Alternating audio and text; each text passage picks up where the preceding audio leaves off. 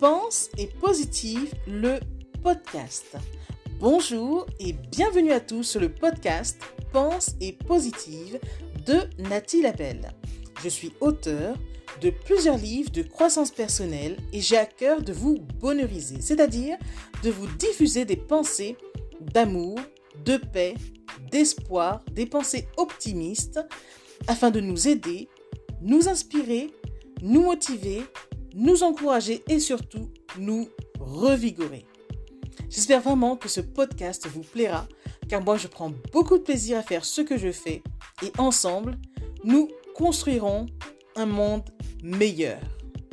Bonne écoute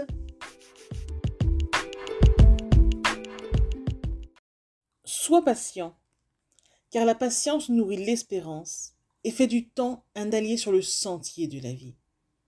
Sois confiant, car la confiance en soi est une source d'épanouissement et celle qu'on accorde aux autres une source d'amitié. Sois tempéré, car la tempérance évite de tomber dans les excès et procure l'apaisement. Sois tolérant, car la tolérance élargit l'esprit et favorise les relations humaines. Sois détaché, car le détachement est un gage de liberté et cultive la richesse intérieure.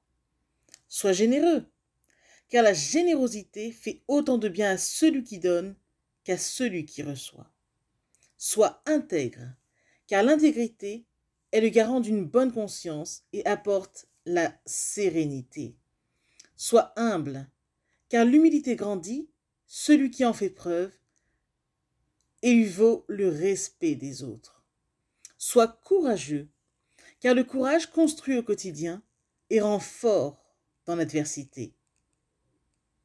Sois non violent, car la non-violence génère l'harmonie intérieure et répand la paix entre les êtres.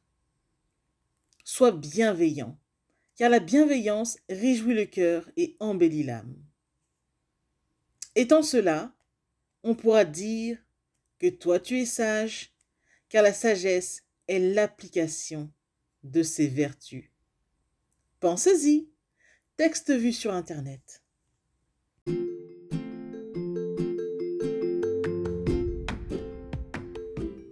Voilà, en tout cas, merci beaucoup d'avoir pris le temps d'écouter ce nouveau podcast et j'espère surtout qu'il vous a plu.